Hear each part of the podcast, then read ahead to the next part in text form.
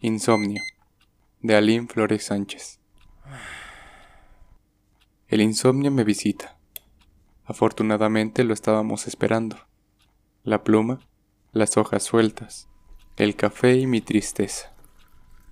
El insomnio ha llegado. ¿Será que sus visitas habrán de prolongarse? El insomnio me visita desde que cerraste la puerta. A veces me pregunto, ¿Cómo me ha encontrado? Miro por toda esta habitación y me percato de algo. El insomnio no conoce de visitas. Se ha mudado. Ahora duerme de tu lado.